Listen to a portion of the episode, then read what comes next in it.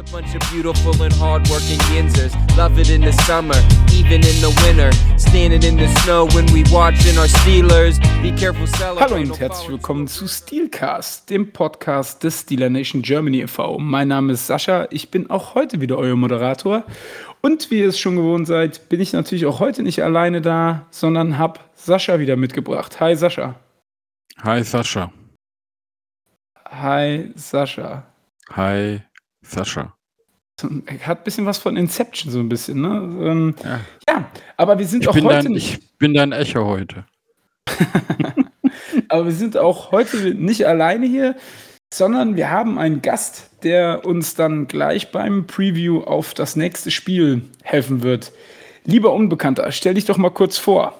Ja, hallo, ich bin der Unbekannte, ich bin Frank, bin riesiger Denver Broncos-Fan. Der ein oder andere Zuschauer wird mich vielleicht aus dem NFL-Talk kennen. Da bin ich unter dem Nickname MileHigh81 unterwegs. Ja, verfolge die NFL und vor allem die Broncos so wirklich intensiv seit 2003 also bald seit 20 Jahren und ja, freue mich sehr, heute bei euch zu sein und ja, freue mich auch auf das Spiel am nächsten Sonntag und ja, bin mal gespannt, zu welchen Schlüssen wir gleich kommen werden. Ja, das äh, wird sicherlich sehr interessant. Äh, da freuen wir uns auch schon drauf.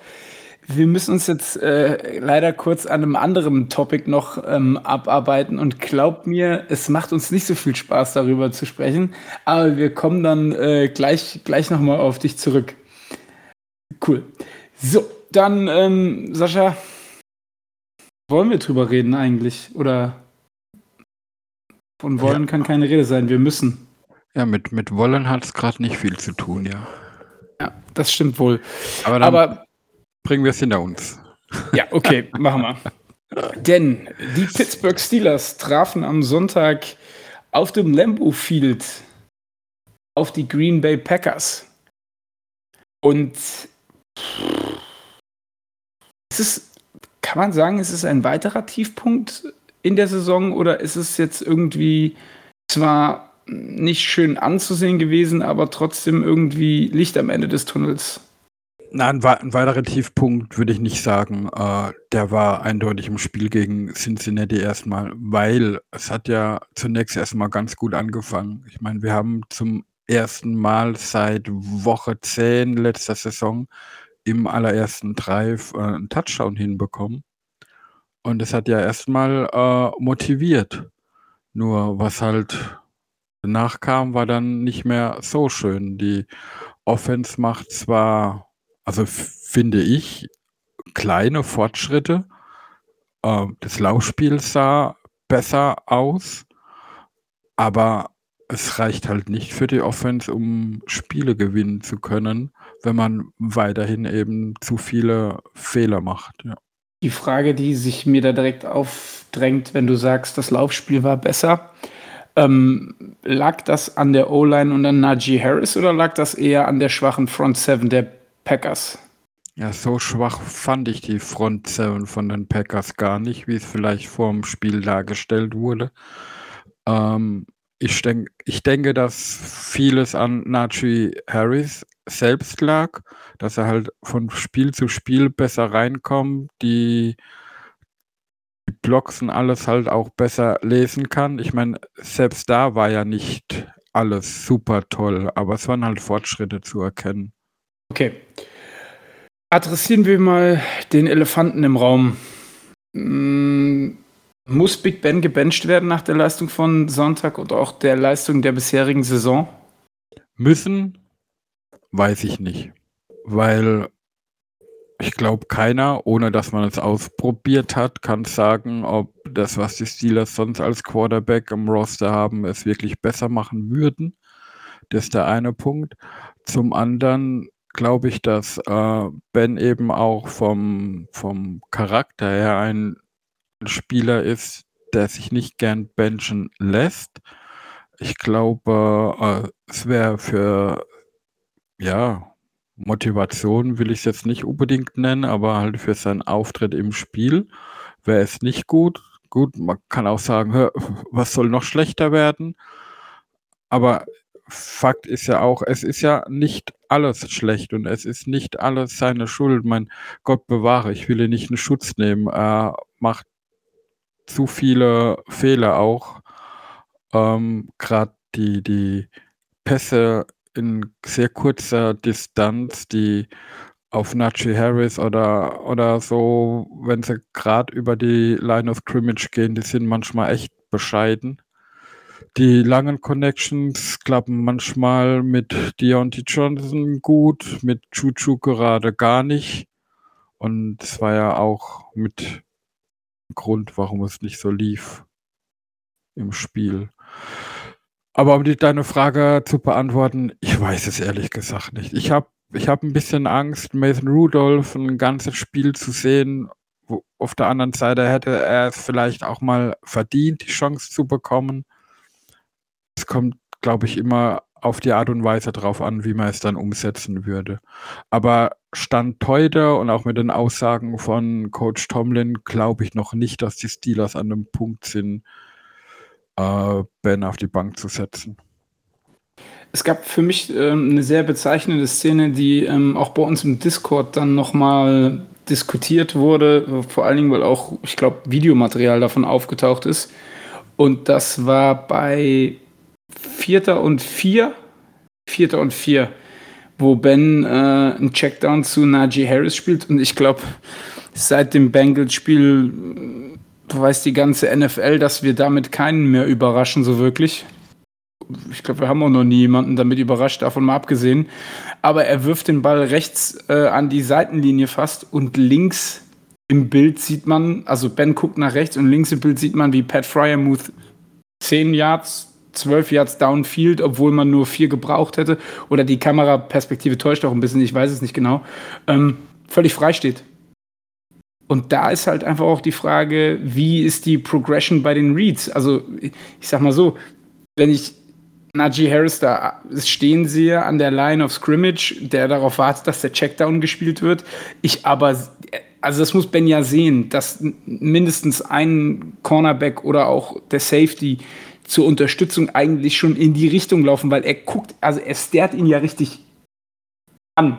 Ne? Also er, er, er, man sieht in dieser Aufnahme, bevor er den Ball wirft, guckt er ihn locker zwei Sekunden an und jedem in der Defense dürfte klar sein, wo der Ball hingeht, ohne dass er irgendeinen Read noch sich anschaut vorher. Und das ist einfach bezeichnend. Da kann ich mir auch nicht vorstellen, dass es nur an Canadas Playcalling liegt, weil die anderen laufen ja auch Routen. Wenn du die, also da, nee, sorry, aber da kann ich, ich du kennst mich, ich, du weißt, ich bin ein sehr großer Big Ben Supporter. Ich meine, nicht umsonst habe ich auch den Nickname. Ähm, aber so langsam fange ich halt auch an, wirklich zu zweifeln, ob das das, äh, das Jahr für oder mit Big Ben noch ist. Ja, zum, zum einen würde ich sagen, Standbilder erzählen nicht immer die ganze Wahrheit. Ähm, das Bild, wo ich gesehen habe, wo auch gepostet worden ist, da ist Ben ja schon komplett zur rechten Seite gedreht und kann so mit freier Mut gar nicht sehen. Ob das jetzt halt ein Fehler ist, dass er seine Reads nicht durchgeht, vielleicht, vielleicht war ja freier Mut der erste Read und er, zu dem Zeitpunkt war er noch nicht frei und hat sich erst im Laufe des Spiels zu frei gelaufen. Da hatte sich Ben aber schon weggedreht. Das sind alles so kleine Details, die können wir nie zu 100 Prozent beantworten, wie das wirklich war. Fakt ist halt, dass diese Pässe auf Höhe der Line of Scrimmage viel zu oft kommen. Vor allem in Bezug dazu, welches Down und Distance man gerade hat. Und was mich halt vor allem dran stört und was mich immer wieder wundert, ich meine, jedes Team in der NFL spielt heutzutage viele Screens. Aber wenn ich mir andere Spiele angucke oder selbst gegen die Packers äh, war das zu sehen. Wenn die sowas gemacht haben, waren die Offense-Spieler an der Stelle, wo der Ball hinkommt, immer in personeller Überzahl. Bei uns scheint es irgendwie immer umgekehrt zu sein, dass wenn ein Screen ra rausgeht, die Offense-Spieler immer in personeller Unterzahl sind. Und dann ist natürlich auch schwer, Blocks zu setzen und Raumgewinn zu machen. Das ist ganz logisch. Und, und solche Dinge liegen ja schon an der Ausstellung, am Scheme, am Playcalling, an was auch immer. Und ich habe halt mittlerweile das Gefühl, und das wird man dann auch auf die Schnelle nicht wegbekommen, dass Ben einfach ähm, ja, zu unsicher ist mit seiner O-Line, da keine Vertrauen hat und deswegen zu oft die schnelle, sichere Variante sucht. Ist das, weil er der O-Line nicht vertraut? Oder ja. macht sie zu, oder, oder macht das, macht die O-Line an sich zu wenig Fortschritte? Ja, ich würde beides sagen, weil es gab Momente, wo er Zeit hatte. Ja, auch bei, der, bei dem Touchdown-Pass auf Johnson hatte er auch Zeit, konnte ein, zwei Schritte in die Pocket steppen. Dann kam man auch gute Ergebnisse bei rum. Aber es gab auch andere Momente. Also ich hatte das Gefühl von der linken Seite, der Pass Rusher, der ist immer außenrum um die Line gekommen, ohne großen Widerstand zu haben. Und die, die linke Seite der Line war für den Pass Rush sehr, sehr anfällig. Und ja, und er hat diese Saison schon ein paar sehr, sehr harte Hits kassiert und das bleibt halt auch im Kopf hängen. Ich meine, mhm nicht falsch verstehen, das soll jetzt keine Entschuldigung für ihn sein, äh, aber es wäre nur einer von vielen Gründen, warum das vielleicht gerade so mies läuft. Verstehe ich. Also ich habe ja auch die Szene, ich glaube, es war der zweite Sack im Spiel und das war aber auch schon relativ spät im dritten Quarter, glaube ich. Also wie Moore sich da von seinem Gegenspieler hat äh, vernaschen lassen, der quasi gefühlt über ihn drüber springt und äh, Ben dann am Schulterpolster irgendwie zu Boden reißt. Das war schon ein harter Tobak, das sich anzugucken. Korrekt. Und es war ja nicht nur einmal in dem Spiel so, das ist ja gefühlt ständig passiert. Jetzt ist die Frage ja, wie kommt man zurück, guten Football zu spielen? Hat die Mannschaft das im Tank oder glaubst du mit einem Rekord von 1-3 und ich habe die Aufgaben werden ja nicht einfacher. Ich meine, die Broncos stehen jetzt 3-1, ähm, da kommen wir dann gleich zu, aber danach kommt ja dann Seahawks, dann spielt man noch zweimal die Ravens, zweimal ähm, die Browns. Ja, man spielt halt vor allem und es fängt ja mit Denver an, beziehungsweise geht so weiter, äh, immer wieder gegen gute defensive Einheiten. Und da muss man einfach, finde ich, bisschen zurück zu den Fundamentals und die halt gut ausführen. Ich meine, was bringt mir, wenn vorm Snap drei unterschiedliche Leute in in Motion sind und dann jagt man blindlings den Running Back trotzdem durch die Mitte, ohne ein Loch frei geblockt zu haben. Äh, da fällt keiner drauf rein auf diese Pre-Snaps-Motion. Und das sollte man einfach, äh, ja, vielleicht das Playbook doch noch mal ein bisschen kleiner machen und diese Dinge aber auch konzentriert spielen. Okay. Ähm, jetzt hast du gerade eben auch mal die, die Entscheidungen der Coaches noch mal ähm, so ein bisschen in Frage gestellt. Wer ist deiner Meinung nach, was das betrifft, ähm, der Hauptschuldige? Ist es Tomlin? Ist es Canada? Ist es jemand ganz anderes? Ja, am Ende des Tages ist es Tomlin, weil er in der Verantwortung steht, aber äh, viele Calls, die reinkommen, viele Plays, die gespielt werden. Ich meine, klar, wir sind, äh, wie sagt man immer so schön, Sofa Coaches, aber halt vieles versteht man nicht, was im Playcalling passiert. Und dann ist es ja nicht nur das Playcalling an sich, sondern auch immer, immer wieder, ja, Straßenfootball, sage ich mal. Und das kennt man von einem Steelers Football halt eigentlich nicht. Äh, wenn da wiederholt Entscheidungen von Tomlin bei gerade bei vierter Versuch in Frage gestellt werden. Ich meine, wenn ich Anfang viertes Quarter drei Scores hinten bin und habe ein Vierter und, und vier und pante dann, sechs, sieben Minuten später in der gleichen Situation zu sein und muss dann aber gehen, ja, da, da versteht man halt manches nicht. Vor allem, weil die Defense aktuell auch nicht so auf dem Level ist, dass er jederzeit den Gegner stoppen wird. Okay. Dann gab es eine Szene an der Seitenlinie, ähm, die für mich relativ bezeichnend war. Und zwar war das Juju, der sich nach dem ersten langen Pass einen Surface Tap geschnappt hat und das dann irgendwann ja relativ ähm, schnell beschleunigt Richtung Boden äh, gebracht hat. Ähm, Wie bewertest du die Szene? Glaubst du, da ist so ein Bruch schon? Ist das, also es hat mich so ein bisschen an Gatorade Gate mit Antonio Brown erinnert, nur nicht so ganz extrem. Ja, nicht nur in der Szene, sondern auch allgemein an der Seitenlinie hat, hat man bei Choo gemerkt, dass er unheimlich frustriert war.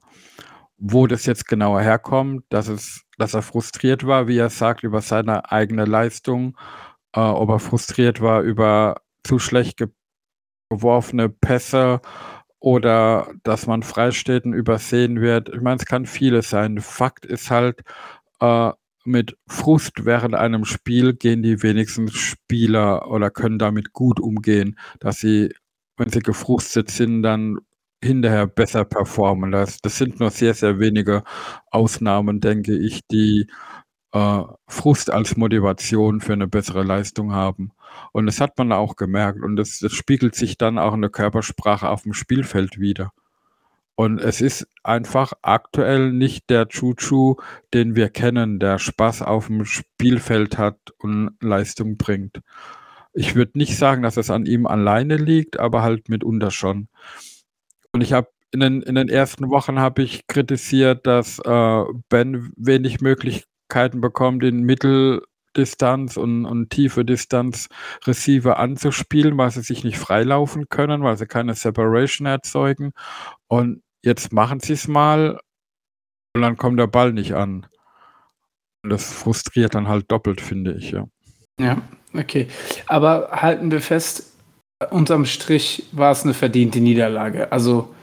Ja, die Packers, vor allem mit der Offense, haben gut gespielt. Ich meine, äh, wenn Aaron Rodgers Zeit hat, sein Spiel aufzuziehen und Spaß dran hat, dann ist es halt so. Ich meine, äh, wir haben ja den Receiver, von der man am meisten Angst hatte. Äh, schlag mich, die Monty Adams heißt er, glaube ich. Ja. Hat, man, hat man eigentlich recht gut unter Kontrolle ge gehabt. Also wenn man äh, vorm Spiel gesagt hätte, er hätte nur eine Handvoll Catches und 60 Yards, hätte ich es jederzeit genommen. Aber dafür hat uns halt Randall Cobb immer wieder einen Todesstoß verpasst und dann noch die zwei Touchdowns. Und daran merkt man halt, und das ist, das ist bei der Steelers Defense dieses Jahr auch so. Das war auch gegen die Raiders schon. Man nimmt den, die, die Top-Waffe des Gegners offensiv, nimmt man aus dem Spiel. Dafür wird man von anderen, die man vorher gar nicht auf, auf dem Plan hatte, zerstört quasi. Und das ist ein bisschen so ein Bild, wo sich durch die ganze Saison jetzt schon zieht. Und da muss man einfach weg von. Ich sag mal so, bei Dritter und äh, keine Ahnung wie viel haben sie ja jedes Mal Randall Cobb äh, irgendwie ja. rumlaufen lassen im Backfield und der hat ja wirklich bei Dritter und lang, Dritter und kurz, der hat ja wirklich alles gefangen, was Rogers irgendwo in seine Richtung geworfen hat. Vielleicht sollten wir über eine Sache noch sprechen und dann sollten wir das Spiel auch abhaken. Und zwar der Offside-Call bei dem geblockten Field Goal. Wie hast du das wahrgenommen? Wie bewertest du die Situation da? Ja, ich tue mir schwer damit, weil so eine Szene, die da war, äh, passiert fast in jedem Footballspiel in der NFL. Man kann mit bloßen Augen überhaupt nicht sagen, bewegt sich der Ball zuerst, bewegt sich die Line zuerst.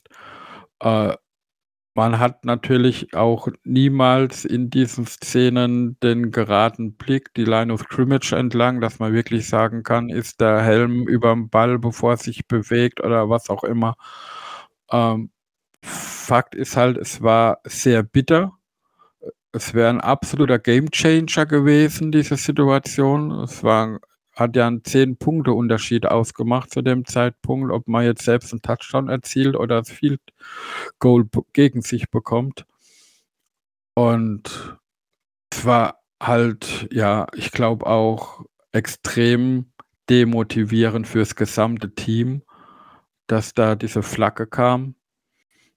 Aber am Ende des Tages ist es halt wie in jeder Sportart, was der Schiedsrichter entscheidet, musst du akzeptieren, egal ob du es richtig oder falsch findest.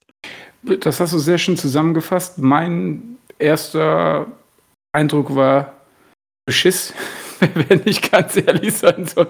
Weil, äh, also, wenn du dir die Bilder anguckst, dann war das meiner Meinung nach kein Offside. Ich erkenne aber den Punkt an, dass man sagt, okay, in Echtzeit das zu bewerten, schwierig. Wobei wenn, ich dann wieder man, denke, ja.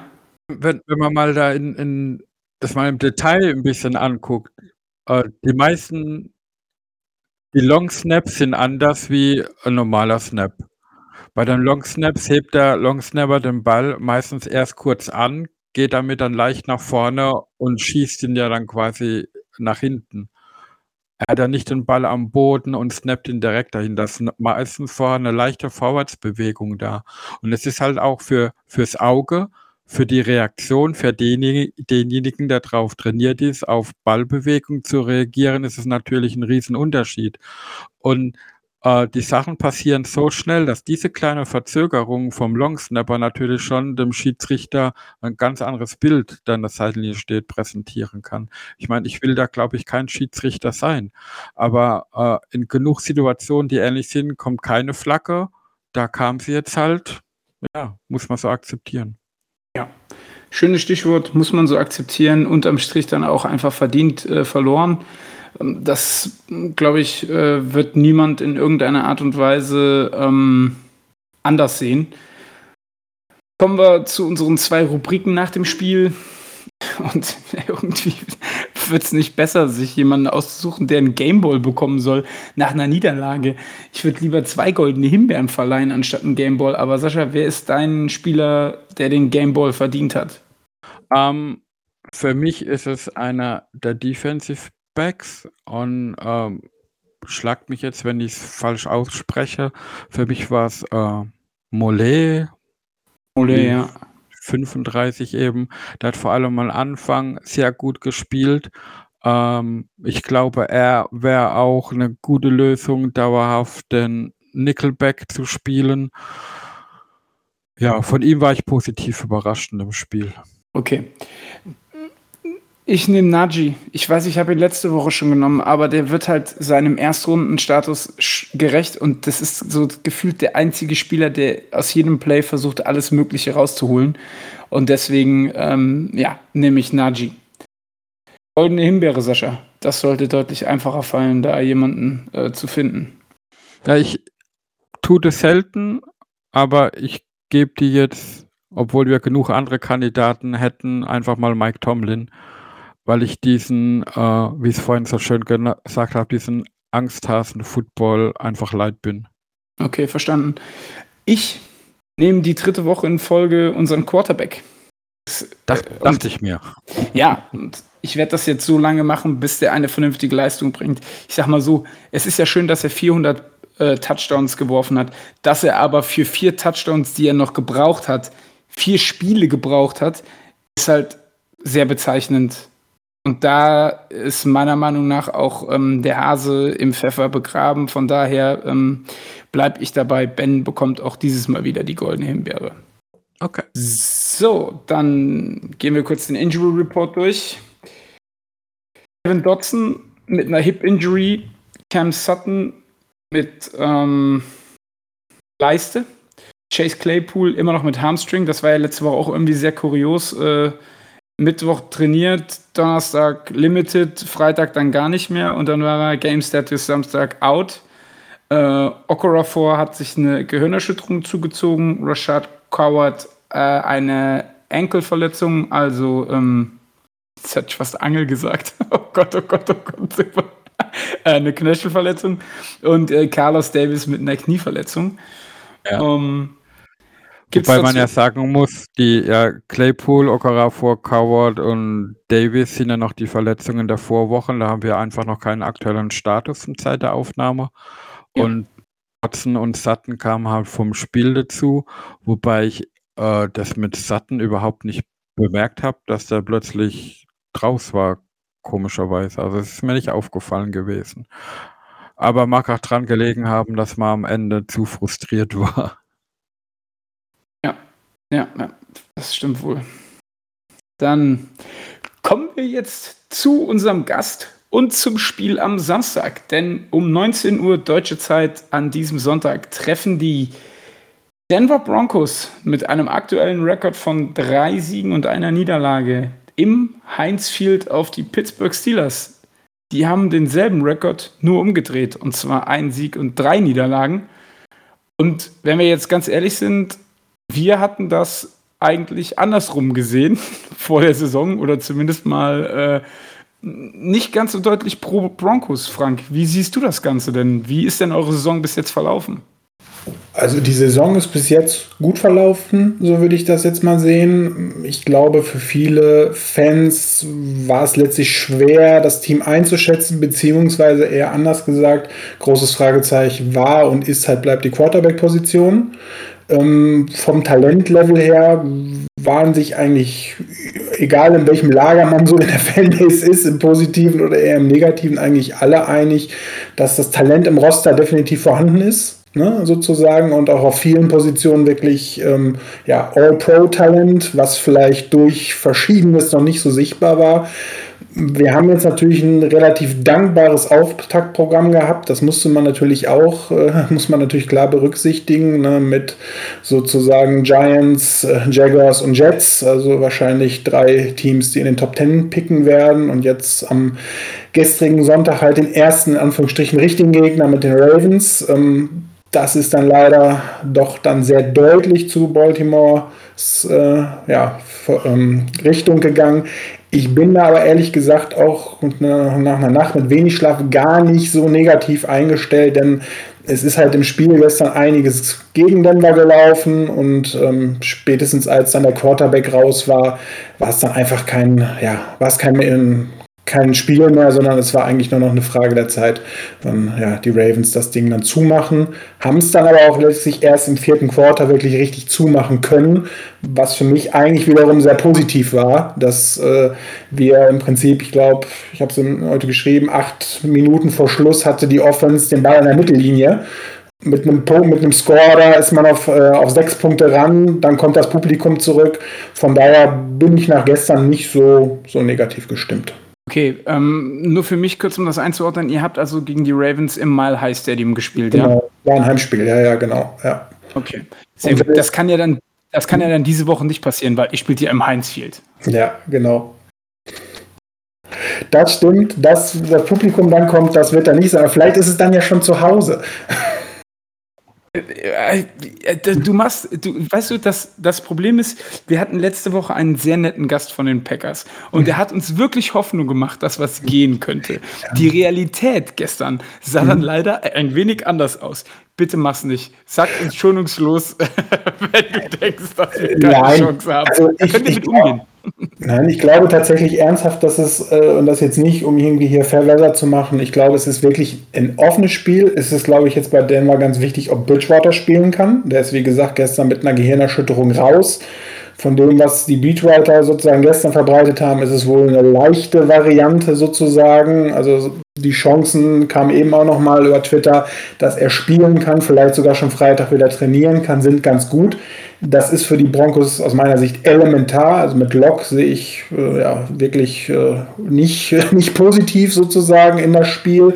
Dann wird es auch noch entscheidend sein, ob unsere Guards äh, wieder spielen können. Wir hatten gestern zwei Backups-Guards gegen die Ravens drin und das äh, hat, hat, überhaupt nicht funktioniert. Erwartungsgemäß gegen diese Front Seven. Ähm, es scheint so zu sein, dass Reisner wieder spielen kann, also sozusagen der Left Guard, allerdings auch der Schwächere. Also da würde ich prinzipiell sehen, das wird ein enges Spiel oder wird auch wirklich spannend sozusagen, weil ich eure Defense immer noch hoch gerankt habe für mich sozusagen. Ihr habt jetzt viel gesprochen, warum eure Offense so schlecht ist. Da kann ich jetzt, würde ich jetzt nicht viel Hoffnung machen wollen, denn ich glaube, dass das Matchup mal unser Defense gegen eure Offense, das gefällt mir. Da habe ich tatsächlich wenig Besorgen. Offense, Defense, das wird man sehen müssen. Ja. Okay, also das heißt also, du würdest jetzt selber sagen, es ist quasi wie beim Super Bowl 50. Die Defense trägt eure Offense oder ist es umgekehrt oder ist es ein Zusammenspiel von beiden Units? Also ich glaube, es ist ein Zusammenspiel von beiden Units, weil man hat es im Prinzip ja gestern wunderbar gesehen. Ne? Wenn ohne Offense kannst du in der heutigen NFL Und wenn die nur den Ball übers Feld bewegt, bis in die Red Zone und Uhr, äh, Zeit von der Uhr nimmt, kannst du nichts mehr erreichen.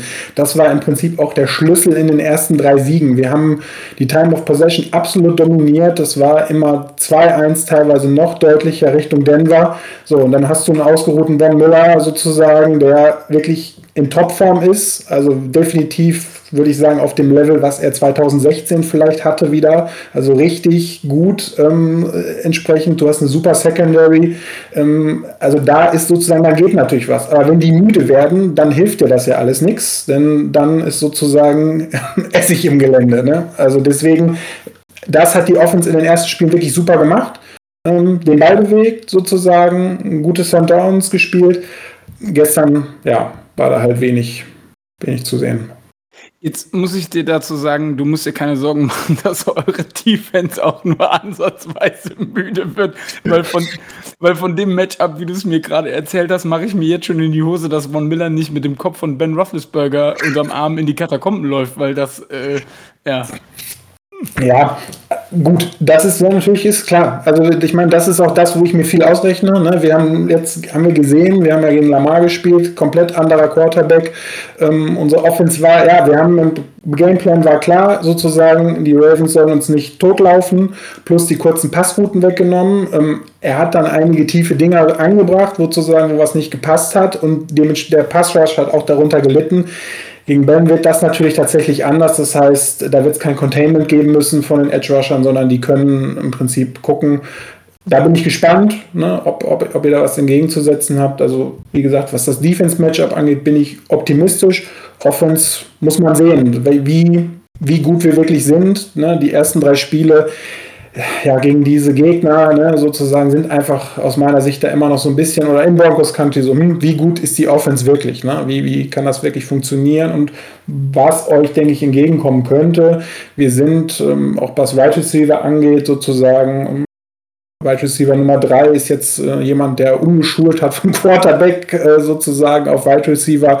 Da haben wir schon wirklich Verletzungsprobleme. Das heißt, wenn du ähm, Sutton aus dem Spiel nehmen kannst, habt ihr ja gerade gesagt, das habt ihr schon mit Adams geschafft. Und dann im Prinzip zweiter Wide Receiver Tim Patrick, absolut nicht zu unterschätzen. So, dahinter wird es dann aber schon arg dünn. Ne? Also da ist wirklich nicht, da ist so, ja, Preseason, viertes Spiel Material, was da dann streckenweise rumläuft. Ähm, ja.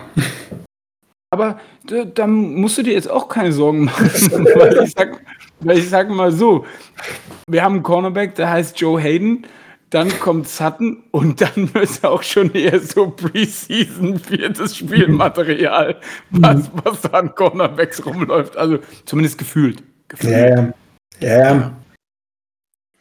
Aber, aber was, was mir ähm, bei Denver in der Offense eher gefällt, ist, dass sie ein recht ausgeglichenes Running Back Duo auch haben mit Melvin Gordon und Javonte Williams. Oder hat bisher auf mich so den Eindruck gemacht, ohne groß äh, Stats zu lesen, wer jetzt mehr Läufe oder mehr Yards hat. Aber ich glaube, das ist dann eher die Stärke. Und meine Frage an dich, Frank, ähm, ist der Unterschied von Terry Bridgewater zu True Lock dann wirklich so groß, auch von dem, was Denver dann spielen kann, weil, wenn ich mich richtig erinnere, sollte True Lock ja mal die große Zukunft von Denver sein. Ja, also ob er die große Zukunft, das haben natürlich alle gehofft, das ist ganz klar.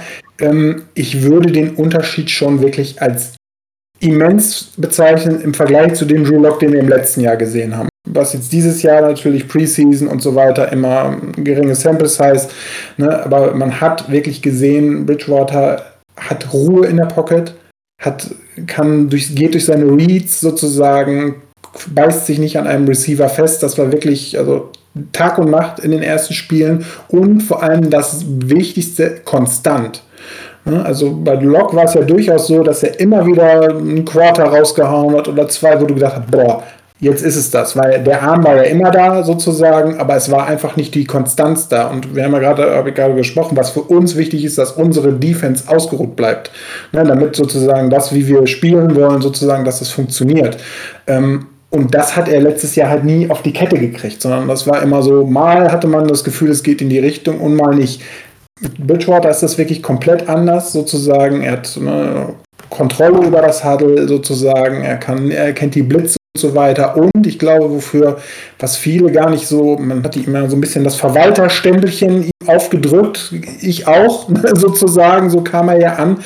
Er hat in den ersten drei Spielen wirklich super Dinger auch unter Druck sozusagen. Also ich glaube, ich habe den Stat jetzt nicht mehr äh, präsent. Lock, also letztes Jahr mit unseren drei, wir haben ja drei oder vier Quarterbacks spielen müssen, wie immer in den letzten Jahren, seit Bennick weg ist, äh, irgendwie unter Druck 20er Rating und so weiter und Bridgewater hatte 120 sozusagen in den, äh, in den ersten Spielen oder irgendwie sowas und dem Dreh, wenn sozusagen geblitzt wurde oder unter Druck war.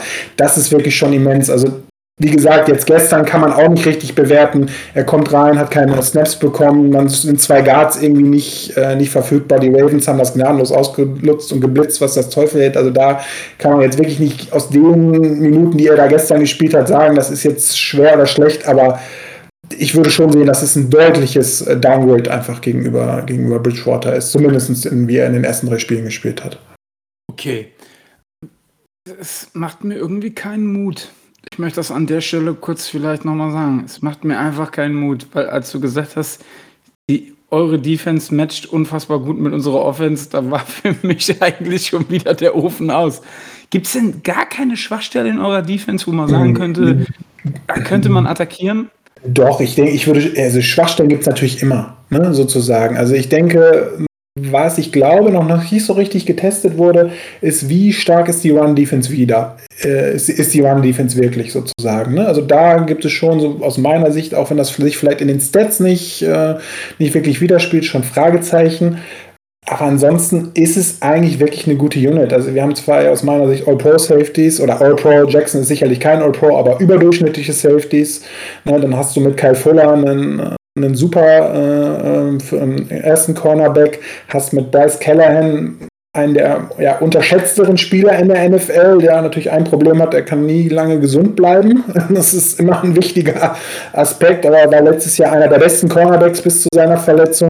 Und dann hast du momentan mit Certain einen, einen Rookie, der gut ist, den aber natürlich auch, das merkt man ganz klar, wenn die Bälle fliegen, fliegen sie in die Richtung. Titans sind sicherlich auch ein Fragezeichen. Das haben die Broncos in den letzten Jahren besser gemacht unter, unter Fangio einfach. Das war früher eine große Schwachstelle, aber ich würde schon sehen, dass insbesondere beide Inside-Linebacker sowohl gegen den Run gut sind, auch was Blitzen angeht, auch wenn wir nicht viel blitzen, in dem, was so, sozusagen äh, Coverage angeht, gibt es da schon Fragezeichen. Ne? Aber ich persönlich, um das jetzt nochmal ab, glaube, wenn das, also würde mich jetzt überraschen, wenn ihr mit eurer Offense jetzt unsere Defense platt macht, sondern ich würde eher denken, wenn ihr gewinnen wollt, auch in so einem 17-16 so ein enger Dogfight einfach. Das ist, glaube ich, das, worauf das Spiel im Zweifel hinauslaufen könnte. Ja, aber du, du sagst, äh, du bist gespannt, wie gut eure Run-Defense wirklich ist, aber wenn man die Ravens unbestritten eines der besten Laufteams in der Liga äh, fast dazu bringt, ihren Streak von 100 Team Rushing Yards zu verlieren, äh, ist es ja so schlecht nicht. Nee, aber das ist natürlich immer sozusagen, du hast völlig recht, ne? aber das hat natürlich auch einen Preis, so, den wir da sozusagen dafür in Anführungsstrichen gezahlt haben. Ne? Dadurch haben wir unseren Rush aufgegeben, weil wir sehr stark aufs Contain gesetzt haben. Also das war der Plan. Ne? Wenn Lamar, dann bitte hau die langen Bomben raus oder guck wie gesagt, ich glaube nicht, dass die Run-Defense ein großes Problem ist, aber es gab zum Beispiel im, im Jaguars-Game so eine Phase nach der Halbzeit, wo die Jaguars ein paar Mal rausgekommen sind mit ein paar guten Runs und dann davon weggegangen sind. Das hatte mich sozusagen überrascht, ne, sozusagen, weil, ähm, wie gesagt, das muss man mal abwarten, wenn vielleicht ein Team da mal wirklich ähm, nur dort ansetzt. Ähm, letztlich, wie gesagt, das wäre, wenn so ein Punkt, wo ich denke, da könnte was gehen, wenn jetzt sozusagen da nicht der absolute Fokus drauf liegt. Aber ansonsten gibt es jetzt nicht die große Schwachstelle, wo ich jetzt sagen würde, okay, da ähm, habe ich jetzt schlaflose Nächte drüber. Ne? Ne, sicherlich, klar, Müller, äh, wie gesagt, Schapp fehlt ja sozusagen, aber Malik Reed macht das eigentlich auch ganz gut ne, auf der anderen Seite, weil dadurch, dass Müller die Aufmerksamkeit bekommt, da geben sich natürlich auf der anderen Seite immer viele One-on-Ones. Okay, ähm, kurz eine Frage. Bryce Callahan, der Name sagt mir was. Wolltet ihr den nicht äh, vor der Saison noch äh, shoppen? War da ja, also es gab, es gab ja einfach Gerüchte, ne, sozusagen, ob äh, da ein, äh, ja ein Trade sozusagen kommt, was unsere Cornerbacks angeht, weil wir ja sozusagen mit Darby, der ist ja momentan noch auf IR, ne, sozusagen, der ist ja eigentlich der zweite Starter sozusagen sozusagen, dann Callahan im Slot und dann haben wir ja noch Sotain, einen First Rounder sozusagen, der dann eigentlich dann nur in deinem Dime-Package sozusagen rumläuft. Glücklicherweise hat man von diesem Trade oder von diesen Gerüchten Abstand genommen, weil wie man jetzt sieht, wir sind schon wieder relativ ja, verletzungsgeplagt äh, ne, und brauchen letztlich jeden Spieler. Aber das gab es Gerüchte auch, dass ihr den vielleicht traden wolltet oder so. Ähm, ja, ja, definitiv. Also wie gesagt, ist ein super Spieler. Ähm, Absolut, ne? Also wirklich vielleicht niemand, der jetzt über die Liga wäre, wo man sagt, oh ja, den muss man kennen, aber der hat letztes Jahr wirklich super, super gespielt als, als Cornerback Nummer 1, aber hat halt Probleme, gesund zu bleiben. Das ist äh, ja sein Manko. Okay, wenn, wenn ich das jetzt alles höre, stelle ich jetzt mal folgende These auf. Ähm, vorausgesetzt, bei den Steelers sind wieder alle Starter gesund, das heißt auch Claypool kann wieder spielen. Und in der Defense bleiben die wichtigen Starter auch gesund und TJ Watt wirkt vielleicht ein bisschen fitter, wie er es gegen die Packers getan hat. Dann könnten wir ein Spiel auf Augenhöhe Höhe sehen, was ja für uns schon mal ein Fortschritt wäre. Ja, also ich, das, ich, das würde ich absolut so sehen. Also ich glaube nicht, also ich habe, wie gesagt, für uns war, für die Broncos war klar, dass wenn nach dem relativ einfachen Auftragprogramm ne, mit den ja, drei Top äh, 10-Pick-Aspiranten, die da, denke ich, auf jeden Fall rumstehen. Zwei Rookie-Quarterbacks, ne, darf man ja auch nicht vergessen, sozusagen, sowohl Lawrence als auch ne, zweites, drittes Spiel. Ist sicherlich gerade bei dieser Defense ein Riesenvorteil sozusagen gewesen. Ne? Und ich würde da schon ein offenes Spiel sehen. Und wir haben auch noch nicht über zumindest die Special Teams gesprochen. Ich kann jetzt eure nicht einschätzen. Unsere gehören konstant seit äh, den letzten vier Jahren zu den schlechtesten in der NFL. Wir haben zwar einen Kicker mit Ben McManus. Ähm, ja, genau, da gehen die Jubelarme hoch. Äh, wir haben wirklich einen guten Kicker mit Ben McManus. Das ist gut. Ähm, aber was Coverage Units angeht und so weiter, ist es wirklich schlecht. Ne? Definitiv unterste, ich habe jetzt die Zahlen nicht parat, äh, gerade im Kopf, aber immer bei den letzten 20, äh, letzten 10 mit dabei. Also das ist auch ein Aspekt, wo man auch denken kann, wenn es wirklich ein enges Spiel gibt. Ne? Ähm, ja, gestern auch kurz vor der Halbzeit lang Return abgegeben gut, bei Tucker hätte es wahrscheinlich auch nichts gemacht. Der hätte auch aus 60 Yards in Mal in Feed reinballern können oder aus 70. Aber nichtsdestotrotz langen Return abgegeben. Raven schon quasi kurz äh, vor der Endzone. Ne? Und das ist halt einfach Dinge, die sind tödlich. Also vor einem langen Return braucht ihr, glaube ich, bei uns keine Angst zu haben. Ähm, es, da geht es ja eher in die Richtung, dass wir manchmal schon in der Lage sind, äh, Kicks zu blocken und dadurch ja, vielleicht einen Vorteil okay. zu kriegen. Ja. Schauen wir mal, ja. Mhm. Ich möchte an der Stelle ganz kurz noch erwähnen, ähm, Justin Tuckers äh, Field Goal Versuch, der zum Rekord geführt hat, war übrigens nicht rechtens. Es hätte eine Delay of Game Strafe geben müssen. Ich möchte das an der Stelle noch mal ganz kurz festhalten. Ich bin mir sehr, sehr sicher, dass die Uhren synchron waren, sowohl von der Fernsehübertragung als auch im Stadion. Und das waren drei oder vier Sekunden, die Lamar da gebraucht hat, um den Ball snappen zu lassen. Es hätte eigentlich ein 71 Yard Field Goal Versuch werden müssen. Aber das nur mal hier so ganz am Rande erwähnt. Ja, ich möchte das nur mal ganz kurz hier erwähnen. Aber, aber nur ganz kurz, bitte. Nur ganz kurz. Ich wollte es nur ganz kurz erwähnen. Wirklich nur ganz, ganz kurz. Ja, also ich, also ich bin, ich bin, weiß ich nicht. Ich bin doch hin und her gerissen. Auf der einen Seite äh, hoffe ich einfach, dass wir das Ruder rumreißen und wenn dann gegen die Broncos irgendwie, ich weiß, das klingt sehr überheblich und arrogant nach den gezeigten Leistungen, aber irgendwie habe ich ein gutes Gefühl für Sonntag, auch wenn die Defense der Broncos stark ist, aber ich habe irgendwie ein gutes Gefühl. Ich weiß jetzt nicht, wie es euch geht. Frank, du wirst wahrscheinlich ein gutes Gefühl haben, dass die Broncos 4-1 gehen. Anders wäre es irgendwie komisch, aber äh, ja. Ich meine, wenn ich Denver Broncos höre, ist mir immer ein Spiel ins Hirn gebrannt, muss ich so sagen. Und das war diese nein, nein, verdammte Overtime-Niederlage mit so einem Ja, Nein, möchte gerne wir- Quarterback. Nein, wir reden nicht über 2011. Nein, wir tun das nicht mehr. Wir reden nicht mehr Aber- über Tim Thibault und die 80 Yards mit Thomas. War es Thomas? Ich meine, es war Thomas. Genau, jetzt Thomas war es, ja. Äh, oh, Aber- bitte nicht. Lass uns nicht wieder drüber reden. Bitte nicht. Nee, ich will da gar nicht drüber reden. Ich denke Okay. nur, die, dieses Bild muss endlich ausgelöscht werden. Und da wäre ja Sonntag ein schöner Grund dafür, dass die Steelers endlich ihre Saison ein bisschen drehen können gegen die Broncos und wieder auf die Erfolgsspur zurückkehren. Da wäre ich schon sehr dankbar, auch wenn mir es dann in dem Fall für Frank leid tun würde. Aber das tut mir jetzt leid, da bin ich ein bisschen Egoist. Das ist auch nachzuvollziehen, äh, sozusagen. also ich bin, ähm, ja, ich bin ja nicht, ich bin ja nie im Team äh, sozusagen, Glas ist halb voll, ne, sondern ich habe tatsächlich das Matchup Offense gegen eure Defense. Das ist für mich so ein bisschen das, was, äh, was das Ding sozusagen entscheidet. Ne? Also da ist man auch immer noch nach den ersten ja, drei, Spie drei Spielen, ne, gestern mal so ein bisschen rausnehmen, ne, ist das jetzt wirklich so gut? Lag es an den Gegnern? Ne, so Denver auch wirklich der Talk, ne, ist, äh, ne, und da wird man einfach mal sehen müssen. Da habe ich eure Defense immer noch halbwegs ordentlich gerankt, ne, sozusagen. Jetzt vielleicht nicht mehr äh, die Top Ten Abteilung, gute Defense, insbesondere die von Seven aus meiner Sicht. Also bin ich schon gespannt. Und gerade bei uns mit der O-Line, die war auch in den ersten Spielen nicht so sattelfest. Ne? Also das ist schon, da hat Bridgewater wirklich ein paar Dinger rausgehauen, die man, das habe ich eben gesagt, Verwalter mit ihm noch nicht so traut. Also das könnte schon gehen. Und ich meine, Sie wissen das ja auch, wie so ein Spiel dann läuft. Sind ja manchmal nur drei, vier Plays, die mal in eine Richtung laufen.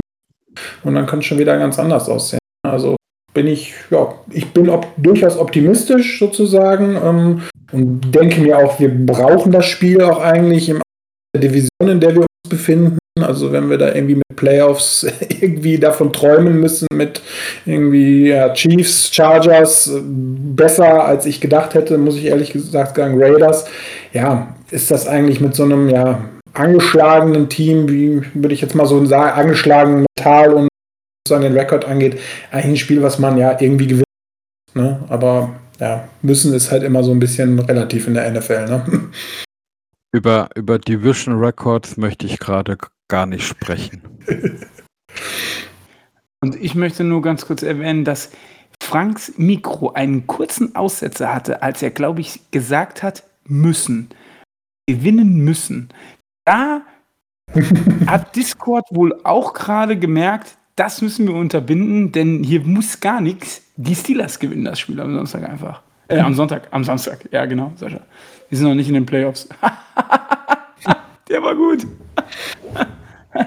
Nun, denn dann kommen wir mal zu den Bold Predictions. Und ähm, da wir ähm, ja zu dritt sind, darf mittlerweile auch der Gast seine Bold Prediction für das Spiel abgeben. Deswegen, Frank, bitte, was ist deine Bold Prediction für das Spiel am Sonntag? Ähm, meine wäre, beide Teams kommen nicht über die 20 Punkte und ähm, das Last-Minute-Field Goal entscheidet das Spiel. Das ist ja super. Ein Last-Minute-Field-Goal von Boswell würde ich auch nehmen. Aber ähm, lassen, wir das, lassen wir das vielleicht an der Stelle einfach noch mal kurz sacken. Äh, Sascha, was ist deine Bold Prediction für das Spiel? Soll ich es wirklich sagen? Soll ich sagen? Es, es hat irgendwas mit Run-Game zu tun, definitiv. Nein. Meine Oh. Bold Prediction wird sein, Ben Roethlisberger ist Starting Quarterback und er wirft über 300 Yards in dem Spiel. Also, entschuldigt mal bitte, also seid mir nicht böse, aber bei Bold Predictions schwebt mir sowas vor wie äh, äh, 700 Yards und 8 Touchdowns, aber doch nicht, äh, wir bleiben beide Teams unter 20 Punkte und dann so kommst du jetzt mit 300, also das ist ja fast schon, das ist ja, das ist ja, also, okay, aber ich lasse das jetzt an der Für den derzeitigen Zustand ist das sehr bold. Nein. Nein. Nein, ist es nicht. Ja, wa, wa, was, was soll ich sagen? Was, was, was, was erwartet man? Soll ich jetzt jede Woche sagen, äh, wir haben 150 Rushing Yards, dann haben wir doch wieder nur 60? Ich meine, oh, Ich habe eine gute Bold Prediction. Ich habe eine gute Bold Prediction und die gebe ich jetzt auch ab. hau raus. Die Steelers geben keinen Sack ab. Und pass auf, Mastermind, wenn du nur läufst, der Quarterback auch nicht gesackt werden. Okay. Jetzt kommt ihr. Gut, dann kommen wir noch zum ähm, Ergebnistipp. Und Frank, als Gast obliegt auch dir hier natürlich ähm, der erste Tipp in dieser Runde. Ja, ich sag 17, 16 Denver. Schweigen. Schweigen im Wald. Ein eisiger Ich- Wind ich- ich- zieht durch diesen Podcast. Ich mal, ich mal mir jetzt gerade die unterschiedlichen Szenarien durch, wie wir auf 16 Punkte kommen, aber das ist eine andere Geschichte. No, so einfach. Zwei Touchdowns und ein Safety. Oh, ein Safety. Das wäre nicht schlecht. Weil Two-Point-Conversions sind bei uns quasi so wie Fourth, äh, fourth, äh, fourth and, äh, keine Ahnung, Two. Vier dann so vier. Immer vier dann vier. Ähm, Sascha, was ist dein Ergebnistipp für Sonntag? Also ich bleibe auch bei einem Low-Scoring-Game, trotzdem 300 Yards von Ben. Und ähm, ja, trotzdem denke ich, dass ein paar Punkte fallen werden und äh, ja, ah, ich tue mir schwer. Ja, 21, 20. Für? Ja, ich nenne die Heimmannschaft immer zuerst. Ah, okay. Ja, gut, okay. Ich wusste nicht, dass, dass wir das so machen. Sorry, Entschuldigung. Ja, wir weiß ich nicht. Ich habe es jetzt halt so gemacht. Entschuldigung. Okay. Sehr gut, sehr gut. Also für die Steelers. Okay. Dann ähm, bleibt mir, also ich habe ja Vielleicht, Woche vielleicht gegen- sollte ich mal anfangen, gegen die Steelers zu tippen und dann läuft es besser. Ich weiß es nicht. Nee, Aber ich so hab weit, bin, so bin ich noch nicht. Ich habe letzte Woche gegen die Steelers getippt und wir alle wissen, wie es ausgegangen ist. Von daher äh, lassen wir das an der Stelle. Ähm, ich sage, die Steelers gewinnen 21-17. Nee, nee, nee, nee, mm, mm, nee, nee, nee. Wir machen auf jeden Fall, also wir machen keine drei Touchdowns. Ähm, also wir machen schon drei Touchdowns, aber mindestens auch ein Field Goal. Ich sag 24-20. 24-20 für die Steelers. Bei mir sind ja auch bei den 21 Punkten zwei Field Goals dabei. Es sind ja keine drei Touchdowns. Ne? Okay, verstanden. Sehr gut. Dann hat jemand noch was von euch? Frank, möchtest du noch was sagen? Sascha, möchtest du noch was sagen? Das war sehr nett mit euch. Ja, das können wir nur zurückgeben. Danke. Das, das können wir tatsächlich nur zurückgeben. Äh, wir hatten auch sehr viel Spaß. Ja. Wie gesagt, wir haben, ich habe es letzte Woche schon mal gesagt, ich finde es immer wieder schön, wenn man auch ähm, die gegnerische Perspektive von jemandem äh, dargelegt bekommt, der halt auch tiefer da in der Materie drin ist. Und da klappt der Austausch unter den Mannschaften sehr gut. Und ich finde es auch heute wieder ein sehr respektvoller Umgang. Ähm, ich habe es letzte Woche schon gesagt, nach dem Bengals-Spiel zu dem ähm, Packers, äh, zu Nick von den Packers Germany. Ähm, ich finde das immer sehr schön, dass das so respektvoll dann noch ist, obwohl es ja tatsächlich im Moment wirklich viele Punkte gäbe, wo man sich auch drüber lustig machen könnte. Deswegen bin ich da immer sehr froh, wenn das nicht passiert. Ähm, und ähm, freue mich auch immer, wenn jemand da ist. Und ich fand es auch sehr kurzweilig und, und äh, sehr angenehm an der Stelle. Genau. Kann ich, kann ich nur zustimmen. Ähm, ich von meiner Seite, ähm, ich hoffe schon gar nicht mehr so sehr drauf unbedingt, dass wir in die Erfolgsspur zurückkommen, obwohl es mich natürlich unheimlich freuen wird. Ähm, ich würde mich unheimlich darüber freuen, wenn wir mal wieder ein Spiel sehen, wo es Spaß macht zuzugucken. Das wäre für mich schon mal wirklich ein schönes Ding. Also warten wir Sonntag ab, was auf uns zukommt. Wenn es ein Spiel auf Augenhöhe wird, von dem wir ja scheinbar alle drei davon ausgehen, dann sollte es auch ein angenehm zu schauendes Spiel sein. Ich freue mich jetzt einfach drauf. So. Das Alte hinter uns lassen und, und auf die neue Chance freuen, es besser zu tun. Ja, und dann bleibt mir eigentlich nichts anderes zu sagen, als noch auf die Watch Party ähm, hinzuweisen. Denn am Sonntag, das Spiel gegen die Broncos, ähm, wird der EV in, mit einem großen Teil im Dubliner in Heidelberg äh, sich anschauen. Wer da teilhaben möchte, unter der Berücksichtigung der 3G-Regeln, kann sich gerne beim EV melden, bei Sascha am besten, der das Ganze dann koordiniert, der die Sitzplätze auch ähm, reserviert, wenn ich richtig informiert bin, Sascha. Und ich glaube, wir sind jetzt schon über 12, 13, 14 Leute, die da auch wieder kommen, richtig? Definitiv. Ich meine, äh, Woche 1 war schon sehr schön. Äh, es haben jetzt schon mehr Leute zugesagt. Wie es in Woche 1 war, obwohl es ja gefühlt immer ein, zwei, drei Leute dann doch mehr werden.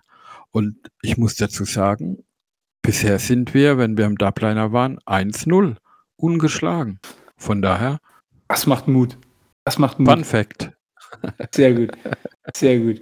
Dann ähm, bleibt mir nichts anderes übrig, als zu sagen, joint dem EV, äh, joint dem Discord-Server des EVs, diskutiert mit uns äh, gerne am Game Day oder auch unter der Woche. Folgt uns auf Twitter, Instagram, Facebook. Jetzt muss man dazu sagen, gerade haben Facebook und Instagram, wir nehmen an einem Montagabend auf, leichte Probleme. Das heißt, da sind wir gerade nicht aktiv.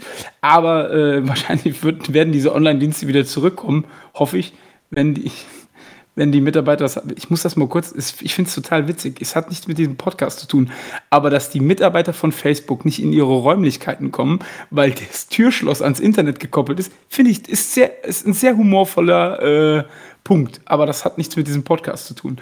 Also, joint uns, wo auch immer ihr möchtet, ähm, und wir schließen diesen Podcast wie jede Folge, und zwar mit Here we go. Repeat, yeah, the city of schools, a city with class. Long before I found trees, we were making our glass. Don't mess with us, so curtain. Put your flat on your back. You can visit other cities, but none will surpass. Yeah,